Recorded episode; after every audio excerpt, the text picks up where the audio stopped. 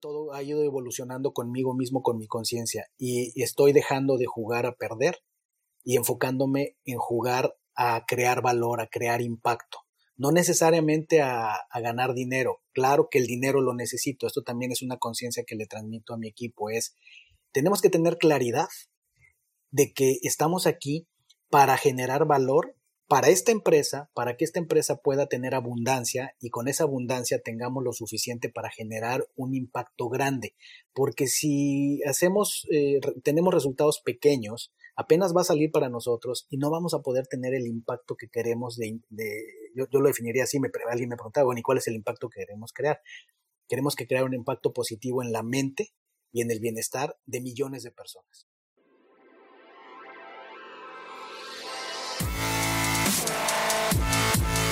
Bienvenidos, Injodibles. Hola, soy Víctor Vargas, coach de vida y alto desempeño, conferencista y empresario. Y en cada episodio te presentaré personas o mensajes injodibles para inspirarte a revelar y expandir los límites de tu mente, tu corazón y tu espíritu. Gracias por acompañarme a conectar y a elevar la vibración. Comenzamos. Bienvenidos Injodibles. El día de hoy te presento un episodio especial porque se trata de una entrevista que me hizo Omar Cabrera para su podcast Procesos para Crecer. Este es un espacio que ha creado Omar para dueños de negocios, para emprendedores, para gente que está liderando organizaciones y en él hablan de todos los aspectos de un negocio desde marketing, finanzas, recursos humanos y demás. Fue una charla muy interesante porque aun cuando Omar me, guió a través de las preguntas que son relevantes para su audiencia, se fue tejiendo una historia. Así es que quedó algo muy interesante porque es una mezcla entre mi historia personal, incluso menciono cosas de la infancia, también mi, mi trayectoria corporativa, cómo se fue dando, y cómo eh, llego a un punto en mi, en mi, historia corporativa donde decido emprender y bajo qué circunstancias, qué situaciones se dan que me llevan a mí a tomar esa decisión. Entonces eh, fue un, un, episodio que definitivamente disfruté muchísimo y espero que te dé mucha inspiración, aprendizajes, te, te cuento un poco de mi historia Espero que puedas también ubicar, si estás interesado en el tema del emprendimiento, este puede ser un muy buen episodio para ti. Lo mismo si estás interesado en el mundo de coaching, aquí podrás encontrar en la conversación aspectos donde Omar me pregunta acerca de qué me motivó a ser coach y cuáles son pues los aspectos más importantes del coaching y cómo yo mismo pido y doy coaching. Espero que encuentres mucha información valiosa en este episodio y que lo disfrutes tú empiezas a trabajar en un corporativo, tú tenías una carrera profesional como ahorita nos vas a platicar de qué se trataba, pero de repente das el brinco a emprender. Platícanos un poco primero del contexto, en qué trabajabas y sobre todo la pregunta que quiero que me respondas es, ¿cuál fue esa señal que te dio que, o que viste para emprender y, empezar con lo tuyo, Víctor? Mira, yo empecé a trabajar eh, muy joven, bueno, incluso trabajé desde niño, ¿no? Tuve mi, mi, etapa donde eh, empecé a, tener esta inquietud de, hacerme de mi propio dinerito, eh, en parte un poco para ayudar en, casa. Eh, mi mamá era madre soltera y este, pero en parte también porque era el vehículo para mí para pues poder hacer cosas sin necesariamente estar esperando darle ese, ese estrés adicional a, mamá. yo empiezo a trabajar muy joven, entro a trabajar en, en, Televisa, haciendo un trabajo primero administrativo como, como mensajero y luego, luego ya me pasé al, área técnica, en, como, como se decía ya, a jalar cables. Y ya de ahí eh, esperaba yo a que cumplir la mayoría de edad. Yo entré a, los 15 años a, Televisa. Y, Tú eres de la Ciudad de México, ¿verdad, Víctor? yo soy de la Ciudad de México, así es. Todo esto ocurre en la Ciudad de México. Eh, y una vez que cumplo eh, la mayoría de edad, eh, aplico para entrar a trabajar a, un banco. En aquel tiempo era Banca Serfín. Hoy, hoy es lo que sería Santander. Y eh, estoy ahí en, el área operativa, en el área de, sucursales. Eh, estoy cerca de, ocho años, escalé muchos puestos, aprendí muchísimo, sumamente interesante toda esa etapa. al final estuve en el área de crédito hipotecario, donde me tocó muy interesante vivir eh, justo el momento en el que viene todo este cambio de sexenio con Salinas, eh, el drama con, con, Colosio y que se genera una de las mayores crisis que ha vivido el país y me tocó vivirla en un lugar muy particular que era en el área de hipotecario, ¿no? Ya te imaginarás ahí todo el Qué problema sí, era, era muy dramático ver cómo a la gente le cambió la vida de un momento a otro con el tema de las tasas, se fueron altísimas y los que ya estaban a mitad de conseguir un crédito para una casa que ya tenían, pues eh, se bloqueó todo. Entonces, bueno, fue, fue una experiencia eh, muy, muy, muy, muy grande eh, vivir todo eso. y ya de ahí me voy a trabajar a Grupo Posadas una persona con la que tuve el gusto de colaborar en, una, en un proyecto en, en, en Serfín, eh, se va a trabajar al Grupo Posadas, que es el corporativo de los hoteles eh, Fiesta Americana, y eh, yo, yo, había estado estudiando licenciatura en informática y hacía algunos, algunas cosas de informática que no eran parte de mi puesto cuando estaba yo en Serfín, pero era una forma para mí de practicar y agregar valor. Y así me conoció esta persona que, que estaba haciendo un trabajo de consultoría y después eh, obtiene una, una posición en, en, Posadas en Sistemas, se acuerda de mí y me invita a trabajar. Y entonces eh, llego a trabajar en el área de tecnología y fue, fueron los 15 años, de los 15 años más maravillosos que, que tuve en el, en, el, en el, área corporativa. Me tocó llegar a Grupo Posadas en un momento donde estaban en un, en un crecimiento muy importante. Eh, no recuerdo exactamente la cantidad de hoteles, pero recuerdo que habrán sido en ese momento cuando yo entré a Posadas eh, alrededor de treinta y tantos. No, yo creo que no llegaba a 40 hoteles. Eh, al día de hoy no sé cuántos tenga eh, exactamente, pero sé que pues rebasa por mucho los, los, los 100 hoteles, lo cual ha sido un, crecimiento brutal. Y a mí me tocó pues vivir en la organización eh, todo eso desde el área de sistemas. Me tocó hacer proyectos estratégicos muy importantes. Yo empecé, eh, digamos que en, una posición pues em, eh, muy modesta en, el área de sistemas. empecé a crecer eh, empecé a tener cada vez más responsabilidades en función de los resultados que iba generando, empecé a hacerme cargo de proyectos, después empecé a hacerme cargo de equipos de proyectos, eh, hacerme cargo de, de, toda la tecnología de, de, ciertas unidades de negocio, hasta eh, llegar a, a un punto en el que me toca desarrollar el sistema central de reservaciones de Grupo Posadas, que fue por allá de los, a mitad de los 2000, eh, fue en aquel momento un proyecto estratégico y un proyecto muy innovador porque eh, pocas cadenas a nivel mundial tenían centralizado su inventario de, cuartos. Entonces esto fue un tema pues eh, muy relevante en cuanto a todas las tecnologías que pusimos en, juego para hacer un sistema que en tiempo real tenía el inventario de, cuartos de toda la cadena. Fue un proyecto muy exitoso que a la postre de dos años más o menos que se puso en, operación, la compañía ve eh, los resultados extraordinarios que genera y deciden que hay una gran oportunidad de esa tecnología venderla y entonces eh, crean una filial que se dedica a vender esta tecnología en Estados Unidos y en Europa y, y pues a mí eh, no me preguntan, ¿verdad? A mí me dicen, a partir de tal día tú ya estás en esta nueva filial, pues eh, tú eres la persona que desarrolló el sistema, que lo conoce. Y para mí ahí fue una primera aproximación, y aquí creo que conectamos con el propósito de, de, esta conversación, fue mi primera aproximación a, a, a lo que es eh, emprender, porque fue una experiencia como hacer una startup, en aquel momento estaban muy, muy fuerte, ¿no? La burbuja de las dot-coms. Claro. Fue como hacer una startup donde la empresa, hoy día pues eso se le llama intrapreneur, ¿verdad? Es dentro de la organización, dentro de una empresa establecida, eh, generar un nuevo negocio eh, y darle eh, ese espacio a, a, este grupo de personas para que tengan los recursos para aprovechar una oportunidad de negocio que satisface una necesidad o que aproveche una oportunidad de mercado allá afuera. Y esa fue la experiencia que tuvimos, eh, digo, cabe mencionar que incluso fue tan, tan trascendente para mí esa oportunidad que incluso ahí conocí a, a, a mi esposa, Ciciali. ¿no? no, pues sí fue trascendente entonces. Vaya que fue trascendente, pero sí. sí. hubo grandes aprendizajes porque fue la capacidad eh, o la oportunidad de sentarnos a definir un mercado, de sentarnos a definir nuestro producto, a, a, ver la diferencia que había de haber hecho un sistema que creció en casa dentro de esta organización, donde cubres los mínimos, a cuando ya lo quieres vender y entonces pues nos topamos con la realidad, ¿no? De que allá afuera había un mercado, de que además le queríamos vender a compañías en Estados Unidos, en Europa, con altísimos niveles de exigencia, que de entrada también había un estigma sobre una compañía mexicana vendiendo alta tecnología. Entonces fue un reto eh, muy, muy interesante, del cual saqué grandes aprendizajes y te diría que ahí empezó con mucha fuerza el, el gusanito de emprender.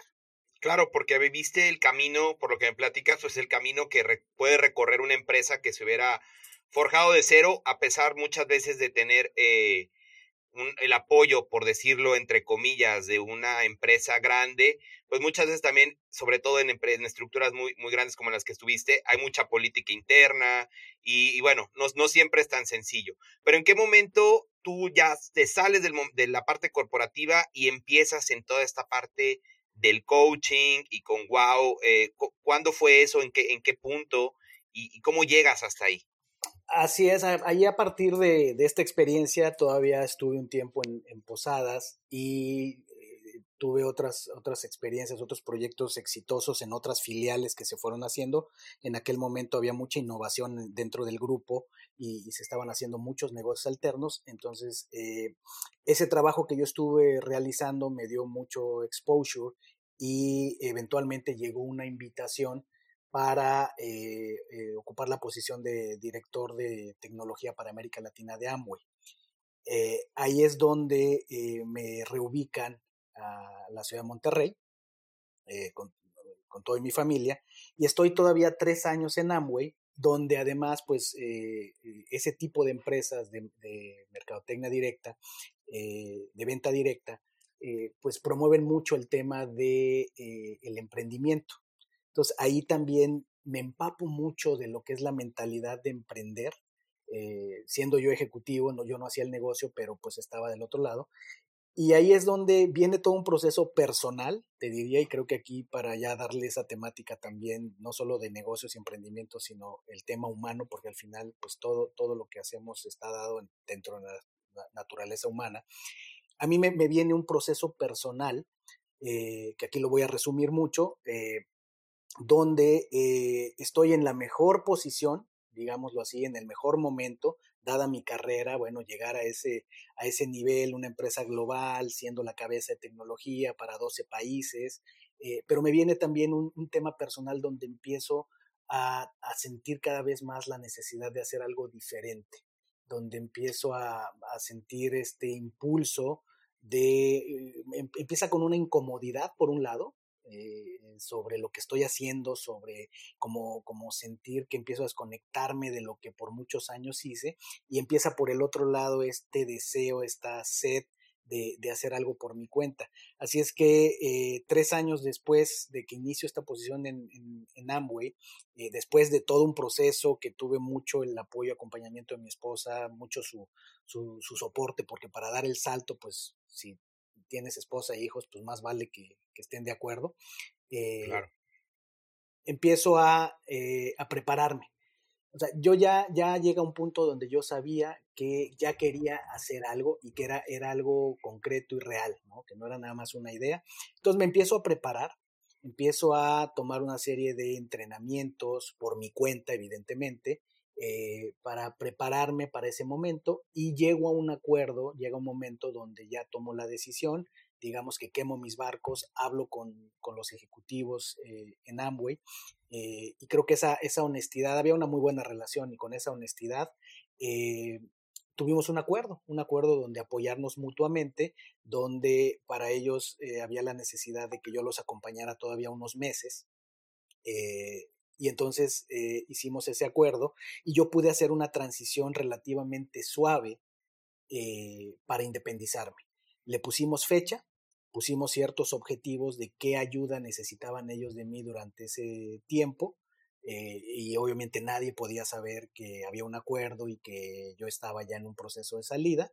Este, y yo por mi lado, pues obtuve también eh, mucho apoyo de ellos para cosas, por ejemplo, entrenamientos que yo ya estaba tomando por mi cuenta, pues ya, yo ya contaba con su apoyo, ya ellos ya sabían que yo en ciertos momentos iba a estar eh, fuera de la ciudad, cosas así. Entonces, Oye, Víctor, perdón que te interrumpa. Mira, me llama la atención, aunque hay un tema y quisiera puntualizarlo. Generalmente tú nos platicas que casi toda tu carrera eh, pues fue en la parte de sistemas, ¿no? Muchas veces el salto cuando un emprendedor da este, este brinco hacia otra parte, eh, generalmente lo hace con las cosas que domina, ¿no? O sea, e, es muy raro encontrar un, un caso como el tuyo en el que eh, más bien buscan otro, otro camino, ¿no? Porque ya habías construido tu carrera y a lo mejor podías haber puesto tu propia empresa de, de, de, lo mismo, ¿no? De sistemas. Pero ¿en qué momento descubres ese, entiendo la parte de la incomodidad, pero ¿en qué momento dices, no, es que sabes que mi camino más o menos va por acá, por el tema de impactar, de ayudar? Ah, justo eh, ese punto lo quería resaltar porque hacia, hacia el final, donde yo decía, ya tenía claro que quería hacer algo por mi cuenta, eh, ese espacio que se dio de acuerdo con, con Amway, con, con, con, quienes eran mis jefes en Amway en ese momento, eh, lo agradezco mucho porque me dio justamente esa gran oportunidad. Como no me metió presión, como había un acuerdo, como le pusimos una fecha, a mí me dio tiempo para hacerme la pregunta y contestármela de qué quería hacer, porque efectivamente, como dices tú, como que la lógica era, pues, si me salgo, ¿qué es lo más probable que yo pudiera hacer? Y pues sí, obviamente me pasó por la cabeza una consultoría en sistemas, un hacerme distribuidor de equipo de cómputo, o sea, vaya, cosas relacionadas al área de tecnología de información, pero era parte de mi proceso personal donde eh, en ese mismo cuestionarme me di cuenta que no era lo que yo quería. La parte difícil fue que eh, por un lado sabía que no quería dedicarme a eso, pero lo duro fue que no tenía claro entonces a qué me quería dedicar. Fue todo un proceso, eh, que aquí te lo, te lo cuento en una versión más corta, que después de todo un proceso personal, me di cuenta que hacia donde yo orbitaba de manera natural, mi tendencia, si, si nadie me empujaba, si no había presión, a mí me gustaba y me sentía bien trabajando con personas. Eh, trabajando temas de liderazgo, de desarrollo personal, y me di cuenta que eso también tenía que ver, justo me lo dio mi experiencia en, los trabajos que tuve.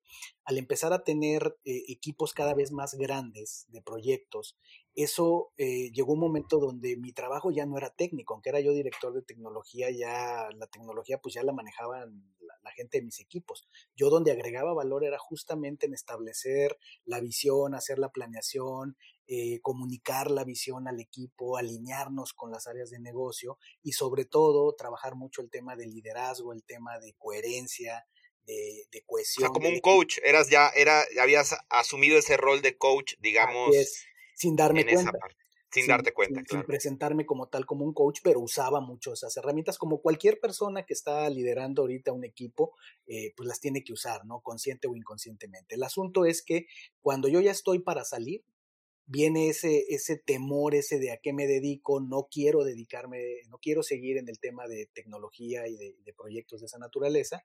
Y entonces, después de este proceso, descubro que, que ese es un, área que me gusta y que de hecho inconscientemente apliqué, digamos, el Ikigai, donde me di cuenta que eh, los temas de liderazgo, los temas del desarrollo humano, era algo que me apasionaba, por un lado, era algo para lo que yo tenía cierto talento, sin duda siempre se puede seguir puliendo, era algo de lo que yo no estaba muy seguro, era de, de cómo eh, echarlo a andar como negocio, ¿no? que es la otra pata del Ikigai, que es que algo de lo que puedes vivir. Pero de lo que sí estaba muy seguro era de la cuarta pata del Ikigai, que es eh, algo que el mundo necesita. Y entonces, eh, la verdad es que como creo que muchas cosas se hacen y como muchos empresarios, incluido Steve Jobs, lo, comentan, me dejé guiar por el corazón. Sí, con mucho, con mucho, con mucha incertidumbre, pero con mucha certeza moral de que si seguía mi intuición, iba a estar en un mejor lugar que si seguía mis miedos. Entonces resistía la tentación de, brincar a, a, a, lo lógico, aunque no, no hacía vibrar mi corazón. Y me fui por este lado y se fueron apareciendo los, los caminos, se fueron apareciendo los maestros, se fueron apareciendo los recursos y eh, pues ya yo fui haciendo la tarea también de eh, desarrollarme, de entrenarme, de certificarme en cosas relevantes. Una de ellas fue la certificación como coach y eh, empecé a promoverme, creé un nombre, esa fue mi primera estrategia, no, no me presenté porque no tenía yo todavía claro cómo lo iba a hacer eh, y creé la firma Wow con una idea de presentarme con, un, con una característica, con una cara formal directamente a empresas. ¿no? Yo, yo salí al mercado al, al inicio pensando meramente en ir a tocar puertas a empresas. Así lo hice, sigo trabajando con muchas empresas, es una parte muy importante de mi negocio y hoy día ha evolucionado, pero bueno, sigamos el flujo de, de, la entrevista. Así fue como llegué a, emprender y empecé, pues lógicamente, solo, ¿no? O sea, en realidad era one man show. Era yo, este, mi computadora y mis muchas ganas y, mi, pues, bastante experiencia que podía poner alrededor de las empresas, a favor de las empresas, más eh, las certificaciones y cosas que hacía y empecé a desarrollar mis materiales, empecé a desarrollar mis cursos, empecé a desarrollar mi programa de coaching y empecé literalmente a tocar puertas. Entiendo. Sí, pues mira, justamente esto que platicas de entrada, eh, qué inspirador, ¿eh? Qué inspirador que, que seguiste y que lograste también detectar esa, esa intuición y, y al final digamos, dirigiste tu camino hacia donde podías generar más impacto desde tu perspectiva en ese momento. Y también eh, me llama mucho la atención porque sí es cierto, cuando alguien arranca un negocio, pues arranca como el hombre orquesta, ¿no? Pero por lo que escucho, has venido construyendo ya una carrera, has venido construyendo eh, una carrera paralela a lo que tú ya tenías, ¿verdad? O sea, ya en la parte del coaching. Y ahora con todas las certificaciones que, que, comentas, con todos los cursos que has tomado, porque me da la impresión, Víctor, que es una persona que se prepara muchísimo y eso, eh, aunque no te conozco físicamente, eh, te quiero expresar que lo admiro porque también me, me reflejo en esa parte. Y al final, quisiera preguntarte hoy, Víctor, ¿qué es el éxito hoy en día para Víctor Vargas? En una frase, es generar valor y tener paz mental. Esa es una, una definición del éxito que, a la que he ido llegando, tomando muchas influencias, evidentemente, tomando muchas ideas de gente que admiro, y más que ideas, el ejemplo de gente que admiro. Y, hoy día mi definición de éxito, tal vez eh, pudiera haber una más elaborada y demás, pero creo que es eh, contribuir a la vez que tengas eh, paz mental, porque no existe tal cosa como el éxito si no, si no tienes paz mental. Entiendo. Y en este caso, Víctor, ¿cuándo consideras que fue el punto clave de tu carrera donde empiezas a tener estos síntomas de este éxito que me platicas?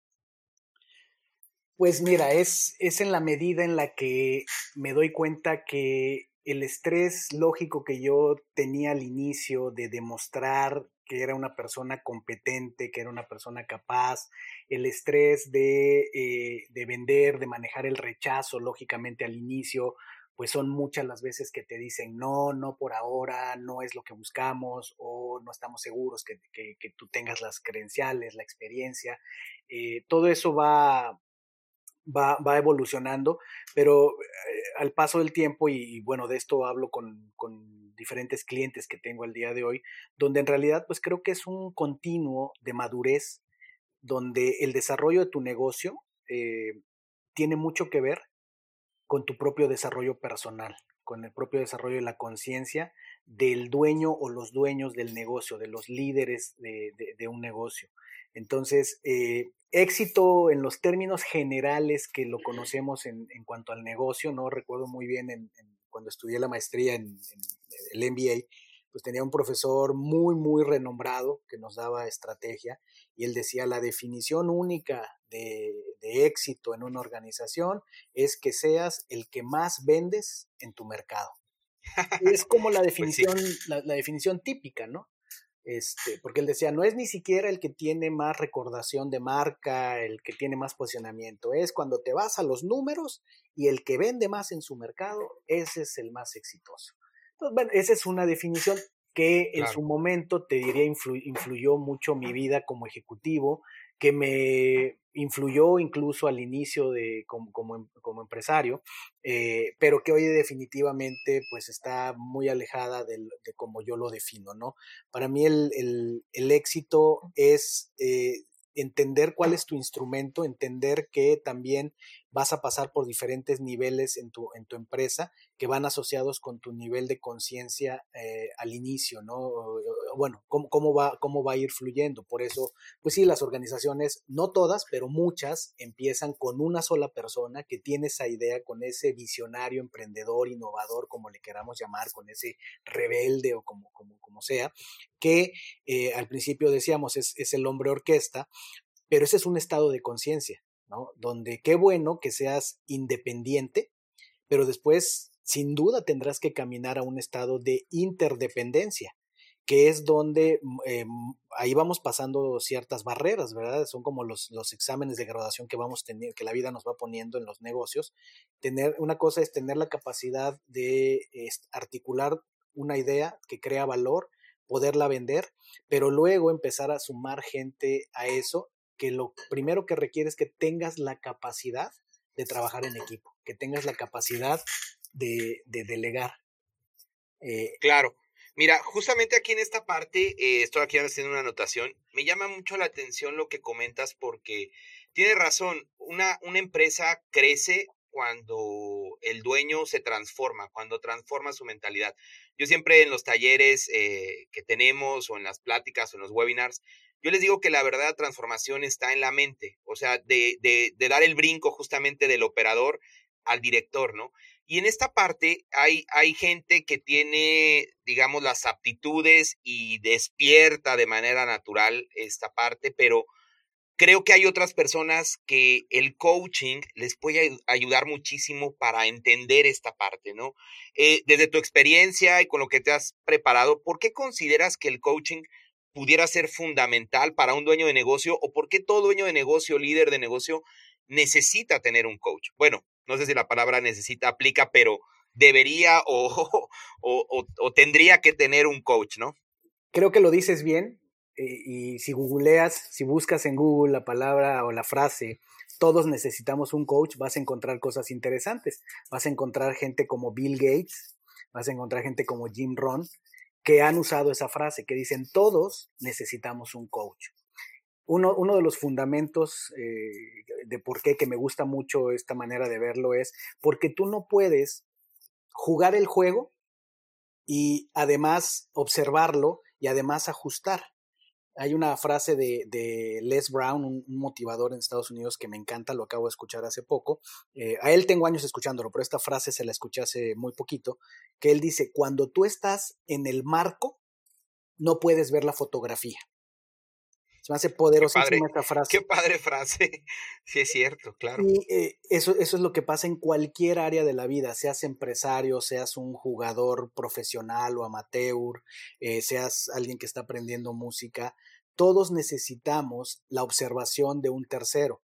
Claro que mucha gente dice, es que yo puedo observarme a mí mismo, pero lo que es muy difícil es ser verdaderamente objetivo y apreciar todos los detalles, pero aún así va a ser muy complicado que puedas, de nuevo, jugar el juego y además observarte y además eh, darte retroalimentación. Por eso es que eh, el coaching es parte del proceso natural de la vida. El coaching no es algo que se inventó recientemente y más.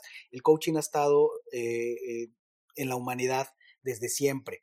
Eh, en las tribus eh, antiguas se, manifiesta de diferentes maneras, los filósofos griegos, hay muchas trazas de ellos, y nos vamos incluso a, los libros sagrados de la India, de la, eh, la Biblia y demás, con diferentes nombres, pero el coaching está ahí como esa, esa ayuda, esa guía que todos necesitamos. Si lo vemos eh, desde el punto de vista que yo lo aplico, por ejemplo, en, en, uno de los, de, los, de los aspectos de mi, de mi quehacer que es eh, injodible, eh, lo hago, este podcast, el tipo de entrevista que hago, lo hago basado en el, en el viaje del héroe.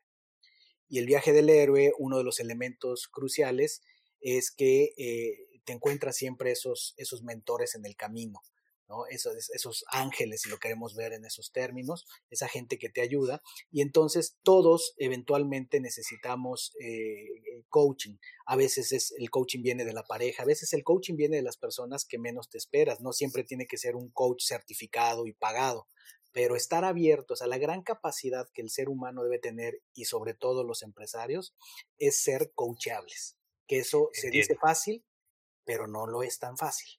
¿Y hoy quiénes son los, los coaches en la vida de, de Víctor?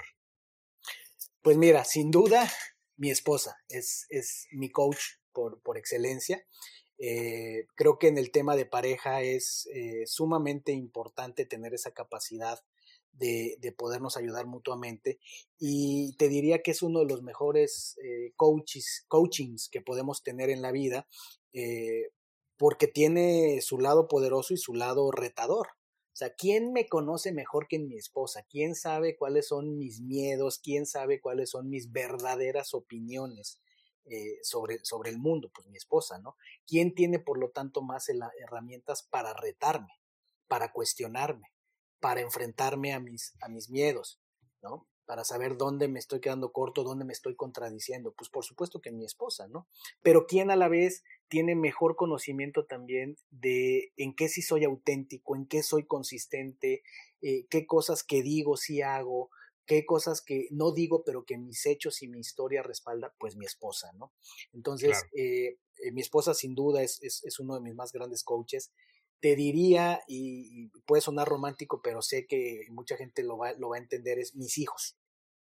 Mis hijos son, son también mis grandes coaches, porque cuando un hijo con una respuesta, con una reacción o con un resultado que él está teniendo por mi, mi influencia como padre, me da una retroalimentación brutal que ningún libro, eh, ningún entrenamiento te puede dar tan duro como escuchar a tus hijos cuando, cuando se sinceran contigo o observarlos y ver exactamente qué estás haciendo. Esposa, hijos y eh, ya por supuesto eh, colegas y sobre todo gente, gente que, que, admiras, ¿no? Algo que he ido aprendiendo en el camino es eh, estar más pendiente de fijarme en lo que la gente hace bien de éxito, aunque a veces no comparta al 100% sus opiniones, pero he aprendido más cuando me he rendido a la experiencia de fijarme en lo que sí hace bien la gente. Y, una vez que, logré hacer eso, eh, eh, gente que anteriormente a lo mejor no, apreciaba yo mucho su trabajo, hoy día lo, veo con más apreciación y eso me enseña mucho más, eso me coachea. Y ya formalmente, pues, eh, coaches que, que se contratan, ¿no?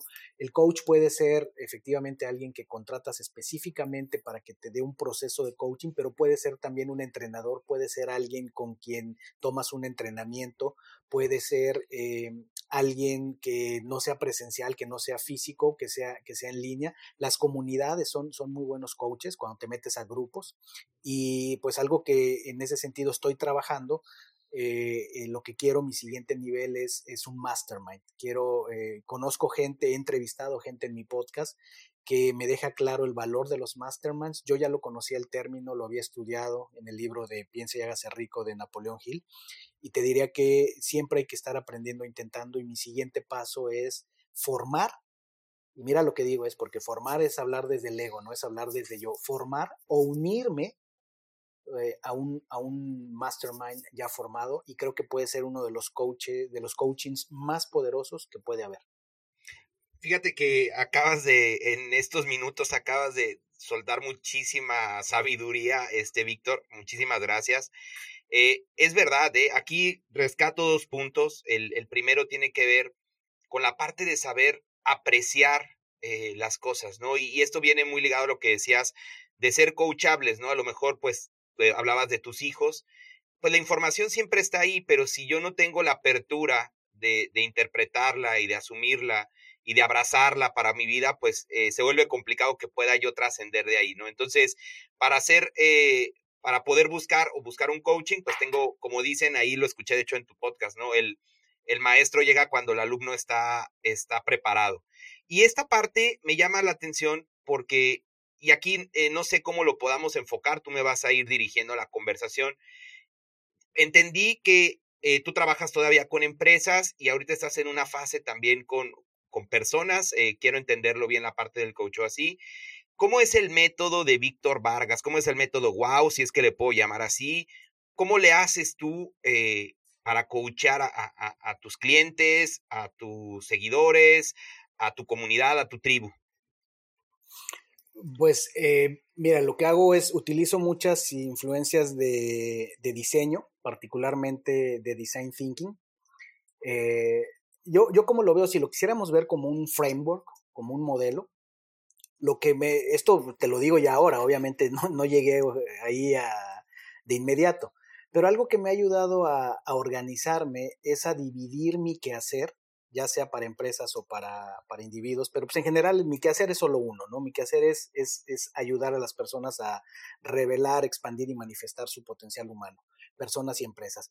Y lo que hago es, eh, yo lo divido en tres bloques principales. Se pueden subdividir en bloques más pequeños, pero lo que hago es pensar en que hay un momento para construir, hay un momento para vender y hay un momento para entregar. Y el cuarto y muy importante momento es sustentar, que ese más bien va transversal, atraviesa los tres anteriores. ¿Y qué quiero decir con esto? Es ese momento de construir, si lo veo yo como negocio, como empresa, es donde yo me he sentado en el pasado y lo sigo haciendo, y es importante seguirlo haciendo, a idear, a diseñar y a construir los productos y servicios que quiero para mis clientes y ahí cada vez mejorándolo, ¿no? Porque obviamente al principio yo hacía las cosas que yo creía que a mí me gustaban y que yo creía que la gente me iba a comprar o las empresas me iban a comprar. Obviamente la experiencia me fue enseñando que no es así y después también pues me fui puliendo y me fui entrenando formalmente y cosas como design thinking, como business model canvas, como value proposition design, pues te enseñan que no es así, ¿verdad? Te enseñan que tienes que ponerte en los zapatos del cliente, te enseñan que tienes que modelar a tu cliente ideal y pensar desde su mente y desde su corazón qué es lo que quiere. Y todo eso va englobado en esa parte de construir. De esa manera es que yo eh, he llegado al día de hoy con modelos como mi modelo de coaching, claro, tomando de muchos lugares.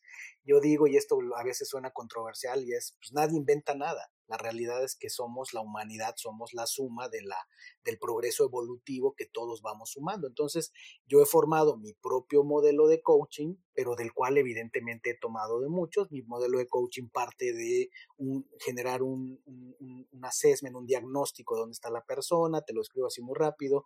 Eh, eh, después es generar un autoconocimiento de la persona, después es eh, definir cuál, cuál es la meta, qué es lo que quiere lograr, qué resultado quiere mejorar, trazar las, las, estrategias que nos van a llevar a él y darle ese acompañamiento, por, por darte un ejemplo, ¿no? En el, en el coaching.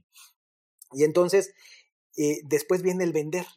Cuando yo ya tengo mis modelos, por ejemplo, ¿qué otra cosa he construido, he diseñado y construido? Pues una serie de cursos que en el, al paso del tiempo en mi negocio, yo empecé con el coaching y el coaching llevaba que las personas y las empresas, mis clientes me preguntaban por entrenamiento. Me decían, oye, dado que tú das este, coaching, ¿será que tengas un curso de liderazgo?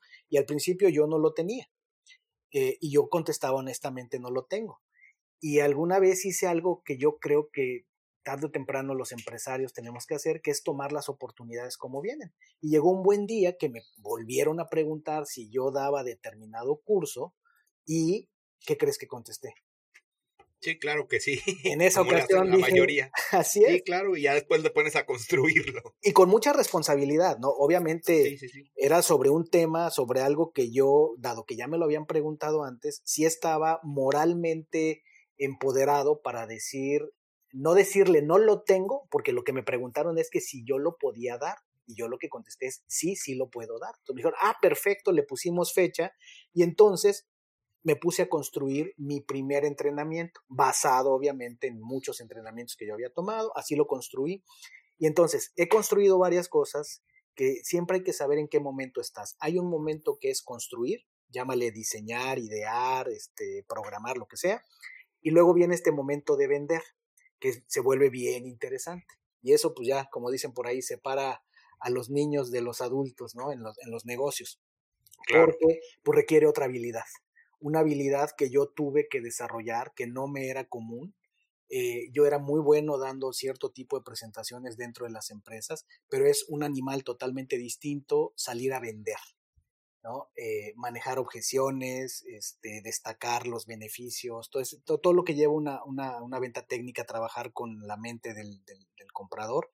Y entonces eh, viene este, este, segundo momento, este segundo bloque que me guía mucho en qué momento estoy vendiendo y por qué canal estoy vendiendo. Yo vendo mucho a través de redes sociales, eh, comparto mucho de mi trabajo y eso me trae muchos prospectos, eso me trae muchas personas que les interesa algo que, compartí y que quieren saber más y de ahí he sacado muchos clientes. La otra manera en la que vendo, por supuesto, es a través de referidos, o sea, hago un buen trabajo y te diría que esa ha sido sobre todo mucho mi estrategia, he sido muy orgánico, eh, algo en lo que estoy trabajando, por supuesto quiero seguir siendo orgánico, pero tengo que ser más estratégico y trabajar mejor mi marketing, pero mucho del negocio, te diría, la gran mayoría del negocio que me llega es por clientes satisfechos que me refieren con otros clientes.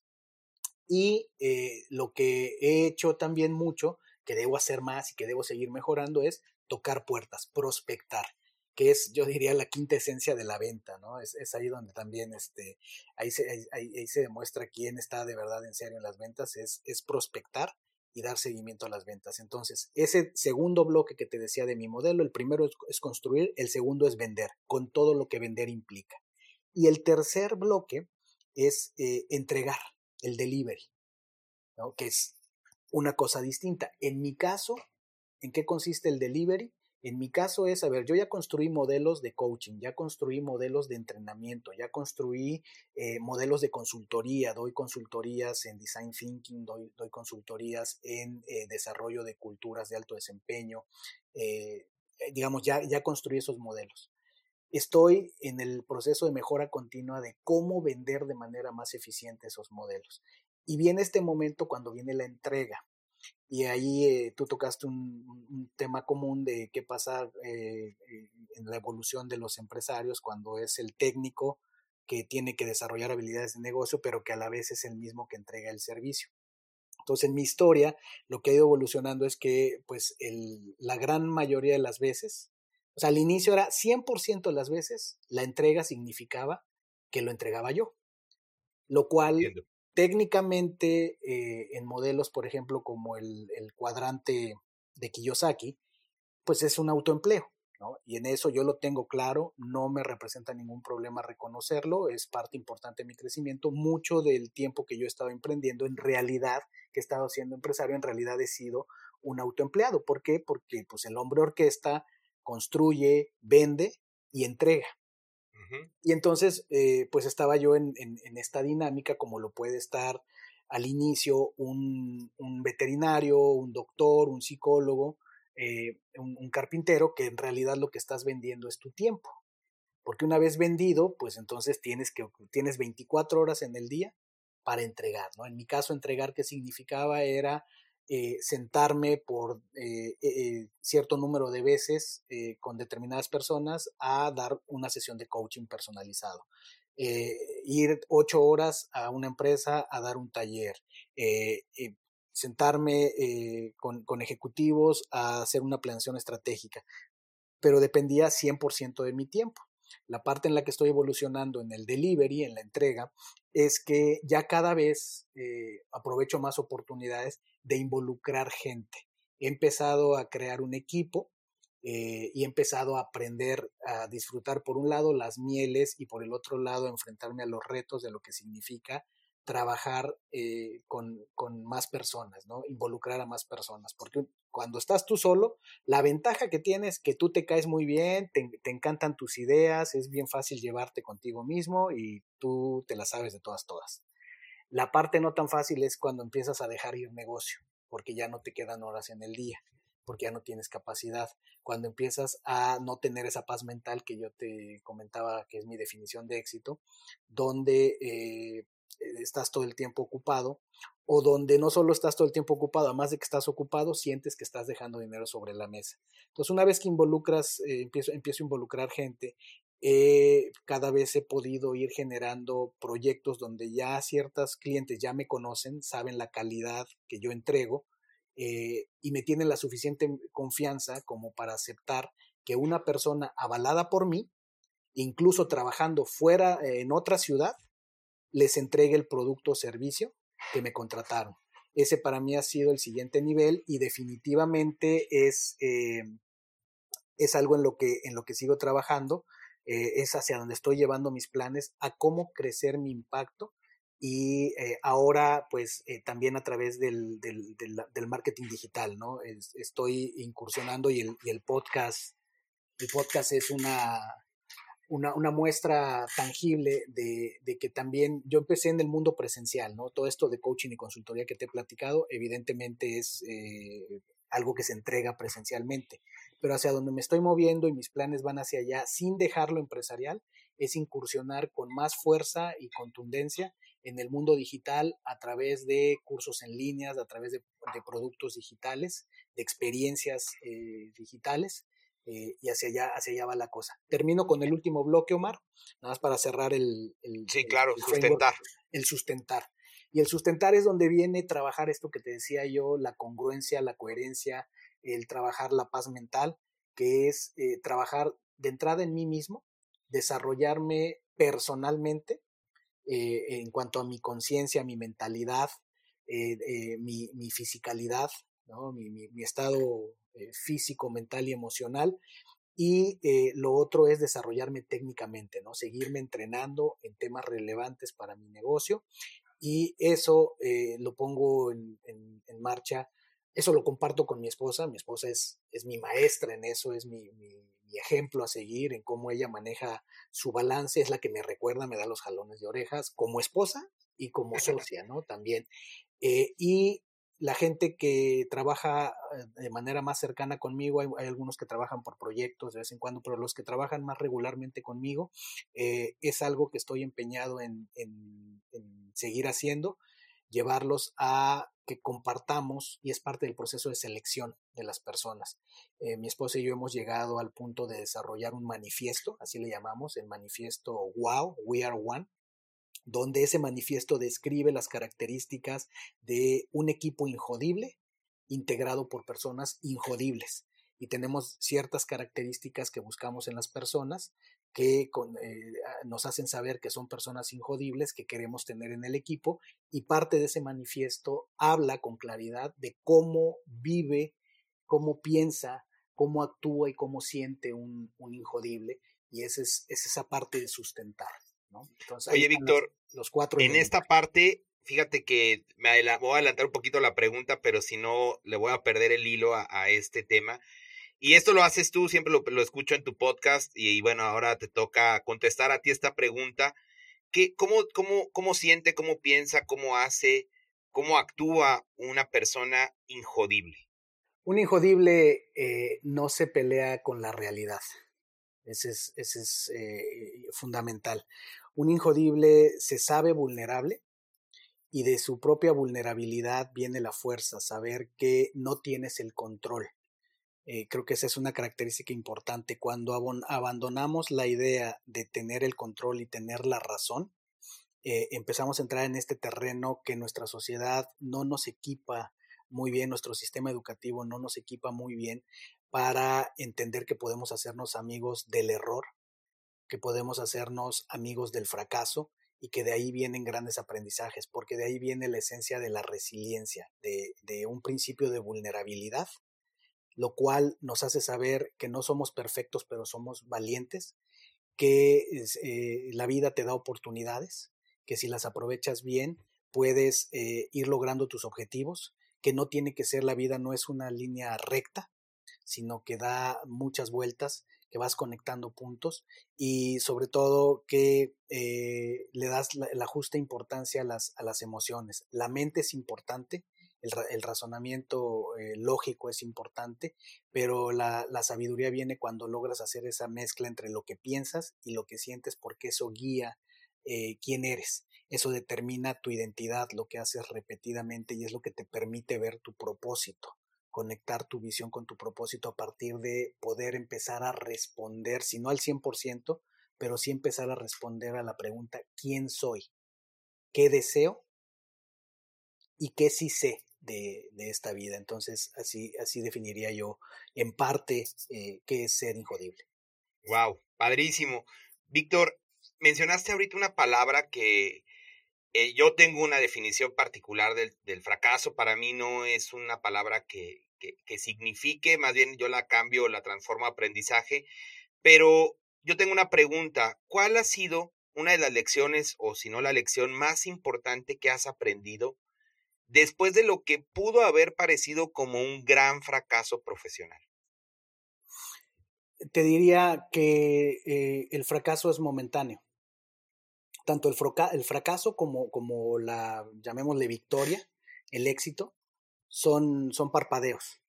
Eh, lo más importante que, he aprendido es que cuando he sentido que se ha acabado el camino, cuando he sentido que no, que no hay más a dónde ir, eh, que se me han cerrado las puertas, eh, lo que he aprendido es que solamente una, una percepción de la realidad, una interpretación y la realidad la puedes eh, moldear, la puedes torcer en la medida en la que eres capaz de manejar tus pensamientos y emociones dirigirlos eh, de, una manera más eficiente, lo que antes podría haber parecido el fin del camino puede parecer el principio. Me he dado cuenta que eh, cuando más eh, en el hoyo me he sentido, ha sido realmente un parto, ha sido cuando he renacido. Claro que se dice fácil, en el momento que estamos en un parto, ese parto es complicado, ¿verdad? Los, que hemos presenciado un parto. Pero en realidad, pues lo que, lo que para la oruga parece el final cuando entra ese capullo y viene ese proceso, la oruga piensa que es el final, en realidad no es más que el principio de lo que será una mariposa. Y entonces esas, esas han sido de las lecciones más grandes de, de, los fracasos o de los momentos oscuros que he tenido en mi vida. Muchísimas gracias por compartirlo. Y también tengo otra pregunta que viene ligada al tema de los negocios, que hay veces que no es un tema fácil eh, de tocar, que a veces se, se ve como un tabú, pero siempre es bueno aprender de personas exitosas que están construyendo su camino al éxito, de empresarios, de, gente muy preparada como tú. Platícanos, Víctor, ¿cómo ha sido tu relación con las finanzas en tu negocio y qué consejo le podrías dar a nuestra audiencia?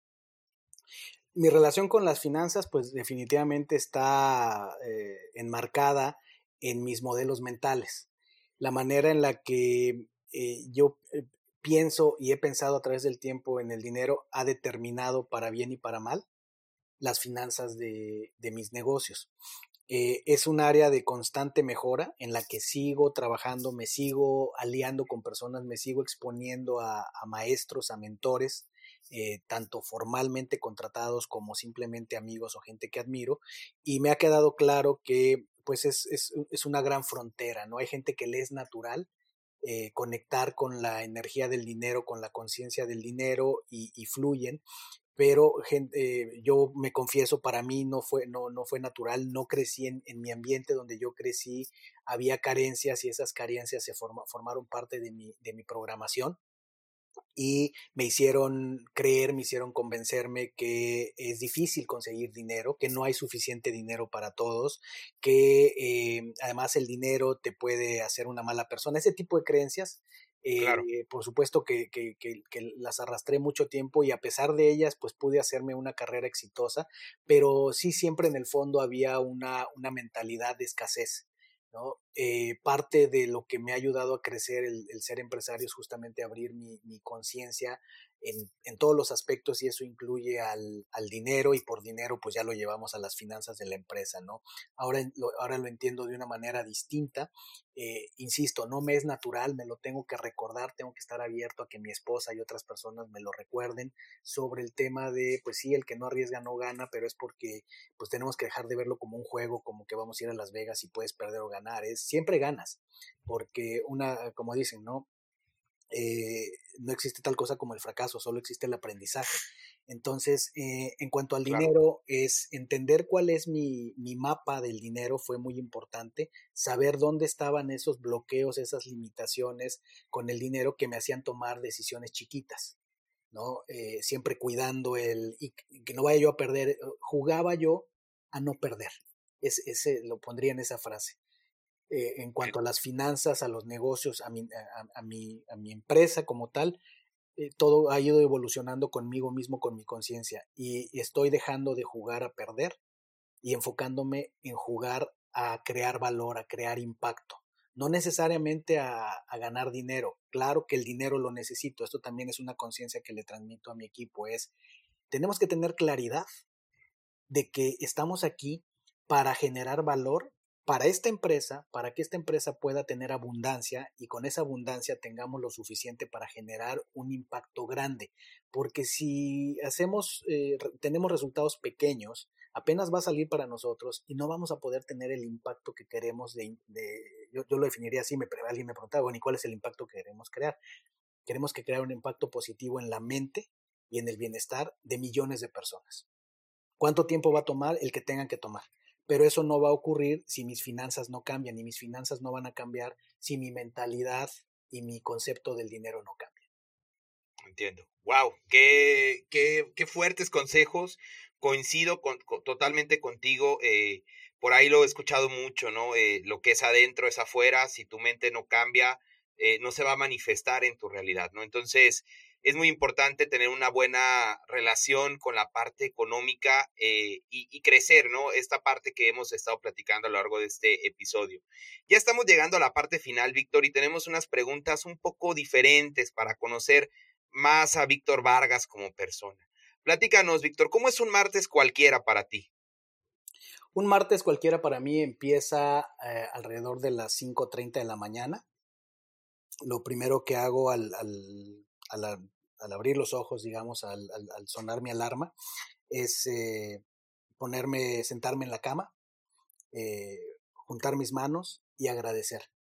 Eh, la, gratitud es una gran tecnología, es algo que, la gente que me conoce y que trabaja conmigo sabe que trabajo mucho el tema de las emociones, de, dirigir los pensamientos y la, la, gratitud es una gran tecnología que así empiezo mi día. ¿Con la gratitud de qué? La gratitud de haber despertado de, que eh, para los que creemos que, el alma viaja cuando soñamos, yo pienso que es una gran oportunidad el que mi alma haya regresado y que eso me da, eh, eso, el universo con eso me está diciendo que, confía en mí y que me da una oportunidad. Ahí empiezo mi día, de inmediato eh, pues voy a, al baño y salgo y hago, hago yoga hago cerca de 15 minutos de yoga, eh, que explicaba yo recientemente en una conferencia, que el yoga con todo lo que, vaya, eh, la tradición tiene y toda la técnica y demás, para mí una cosa muy importante del yoga es que me prepara, prepara mi cuerpo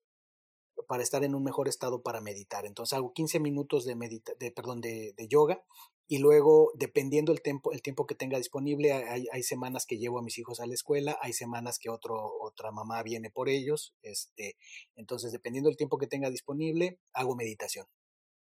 Casi invariablemente mis días son de, de, de, esa manera. Y también depende el día, pero vamos a decir el martes típico, eh, me voy al gimnasio. Eh, hago entre de, también depende cómo esté mi agenda, pero puedo hacer entre una hora y a veces incluso hasta dos horas de, gimnasio. Eh, no desayuno, hago eh, ayuno intermitente y es una práctica que, que me, ayuda a hacer desde mi punto de vista muy eficiente. Son de estas cosas que no necesariamente se recomiendan porque cada quien tiene que conocer su cuerpo, su estado de salud y checar a un profesional. En mi caso, eh, a mí me ha funcionado muy, muy bien y le veo beneficios obviamente en mi organismo, pero también le veo beneficios desde un punto de vista de productividad, que es uno de los temas por los que la gente me conoce mucho, porque te voy a decir dos grandes beneficios que tiene el ayuno intermitente. Uno, ahorras dinero. Te estás ahorrando una, una comida al día. Pues sí. Y dos, ahorras algo a veces mucho más valioso, ahorras tiempo. O sea, me, estoy ahorrando 30, 40 minutos de, que de otra manera invertiría en el desayuno, que antes normalmente lo hacía regresando de, del gimnasio. Llegaba y pues me sentaba a desayunar y eran 30, 40 minutos desayunando. Entonces, ya de ahí eh, lo que ocurre es el martes, lo que hago una vez que, que ya desayuné, ya me bañé, ya estoy listo, mi esposa y yo tenemos nuestro estudio eh, en, un, área de nuestra casa, eh, pues bajo a mi, a, mi, a mi escritorio, si no tengo evento, bajo a mi escritorio y eh, me guío con el plan semanal que, que, hago normalmente los domingos en la tarde, usualmente, y cuando no puedo lo hago el lunes en la mañana. Entonces, martes, mi martes típico es ya en mi escritorio, veo mi, mi planeación semanal, veo qué debería estar haciendo y hago mi plan del día. Ok. Eh, y pues ya, digamos que ahí ya, ya es muy variable lo que puede pasar el martes, ya ejecuto, porque ya puede ser que me toca grabación de podcast, por ejemplo, ayer fue martes y ayer fue un día muy interesante donde tuve dos, dos grabación de dos episodios de podcast, eh, atendí llamadas, tengo clientes fuera de, de- de la ciudad donde yo vivo, tengo varios así, entonces algunos los atiendo, eh, atiendo llamadas, planeo cosas y eh, como generalmente como eh, alrededor de las 2, 3 de la tarde. Eh, generalmente como con mi esposa, eh, mi hijo eh, preparatoriano, porque mis, mis hijos pequeños tienen actividades ex- extraescolares y llegan un poquito más tarde. Y ya, bueno, así a mi tarde ya transcurre eh, también, como dices tú, ejecución. Eh, procuro que de, de un tiempo para acá lo que hago es que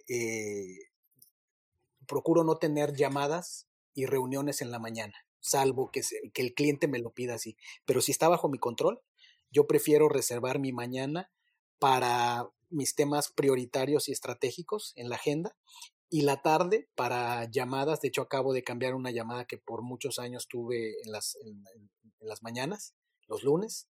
eh, ya la pasé a la tarde, ¿no? Para eh, mis tardes trato que sean las tardes, eh, dar seguimiento a ventas, eh, dar seguimiento a clientes, eh, llamadas con mi equipo, reuniones y, y demás.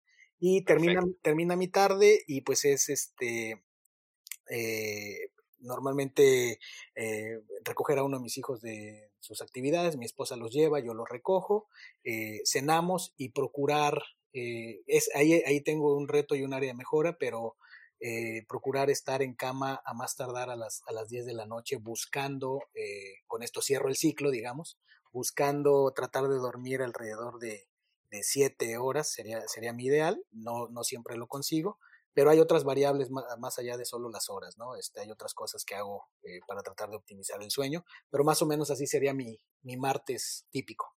Perfecto. Oye, Víctor, ¿y qué es algo que poca gente conoce de ti? Poca gente conoce de mí.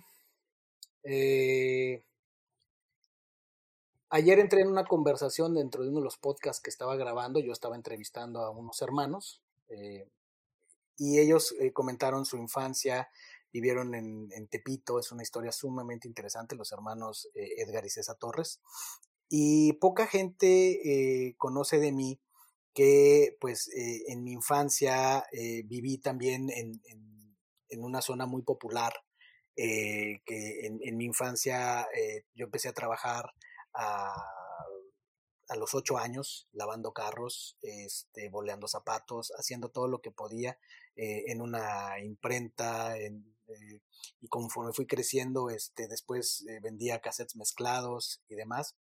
Creo que poca gente sabe de mí eso porque lo platico poco, ¿no? Es, es un lugar al que no me causa dolor, pero me, vaya, lo, como que lo, lo puse en un, en un compartimento apartado de, de mi vida y, y, lo platico poco y, y, a veces yo pensaba, decía, pues es que eso no le añade valor a nadie, ¿no? Hoy día este, sé que es una gran herramienta de crecimiento y es algo que, que últimamente pues ha salido más a la conversación. Bueno, pues muchísimas gracias por compartir eso. Y una pregunta, eh, Víctor, si tu vida fuera una película, ¿cómo se llamaría? ¿Qué género sería? ¿Y quién te gustaría, qué actor te gustaría que fuera el protagonista?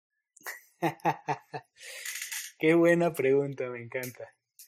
Eh, pues mira, definitivamente sería una trama que sería una combinación de Matrix con, Muy bien. con Inception, ok, con Interestelar.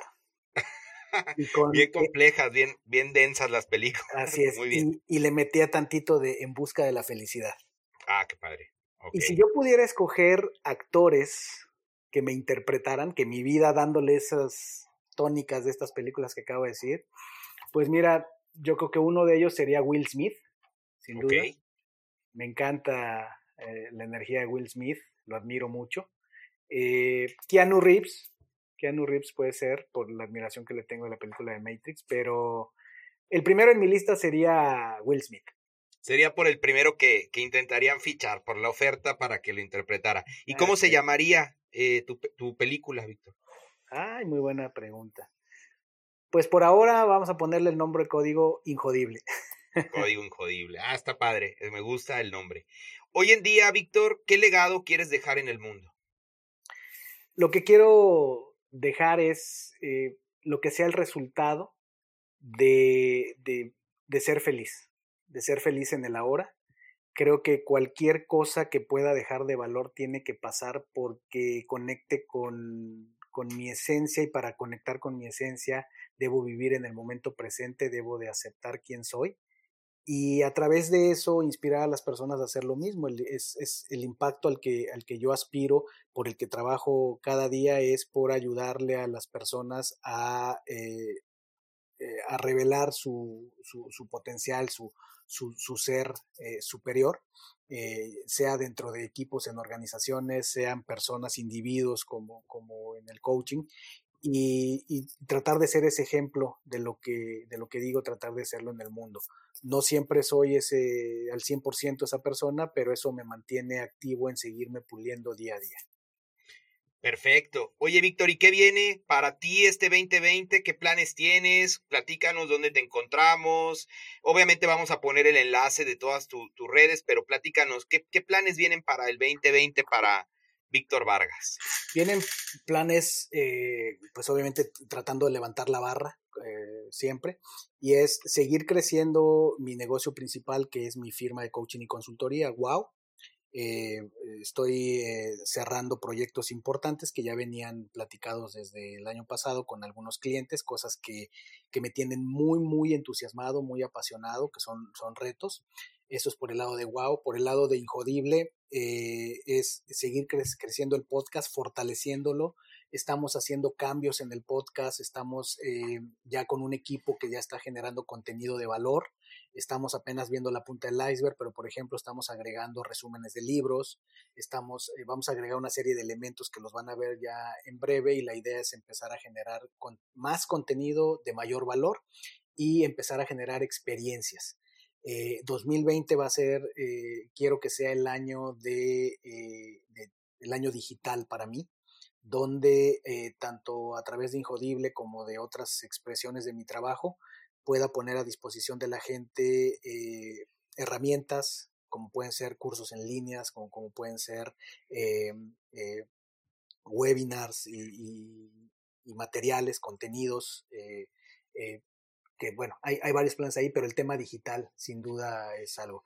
Otra cosa importante es, eh, llevamos tiempo eh, escuchando, sabemos que el trabajo que hacemos mi esposa y yo por separado y las veces que hemos eh, hecho cosas juntos, hay mucho valor ahí. mi esposa habla mucho sobre parenting, entre otras cosas, habla mucho sobre el ser mujer, el ser hombre, sobre la vida y creemos que hay mucho valor que podemos generar, que podemos compartir a las parejas. Entonces, eh, este año, sin duda, es un año en el que queremos que salga a la luz eh, un proyecto nuestro para eh, llevarle a las familias, llevarle a las parejas herramientas poderosas que puedan poner en práctica para mejorar su relación y que impacten positivamente a sus personas en lo individual y a sus familias. Vaya que fue una gran entrevista que, como mencioné, definitivamente disfruté y es porque escuchar tu historia eh, es un proceso poderoso, un proceso sanador, clarificador, y eso es lo que causa cuando alguien te hace una buena entrevista como la que me hizo Omar Cabrera, a quien le agradezco muchísimo, y a quien te recomiendo que sigas en métricaempresarial.com. Métrica se escribe con K métricaempresarial.com. Te recomiendo que visites el sitio y que escuches el podcast de Procesos para Crecer que tiene Omar, donde encontrarás entrevistas con personas muy interesantes. Te va a dejar mucho valor. Gracias por haber escuchado el episodio y me dará mucho gusto escuchar tus comentarios, tu opinión en nuestros eh, puntos de contacto, nuestro sitio web injodible.mx, en las redes sociales, en Instagram, Ser Injodible, en Facebook, Ser Espacio Injodible y por supuesto en las plataformas donde te guste escuchar podcast. Muchas gracias y nos escuchamos en el siguiente episodio. Gracias por haberme acompañado en un episodio más para moldear y forjar tu mentalidad injodible. Tenemos una cita con tu grandeza en el próximo episodio. Hasta entonces.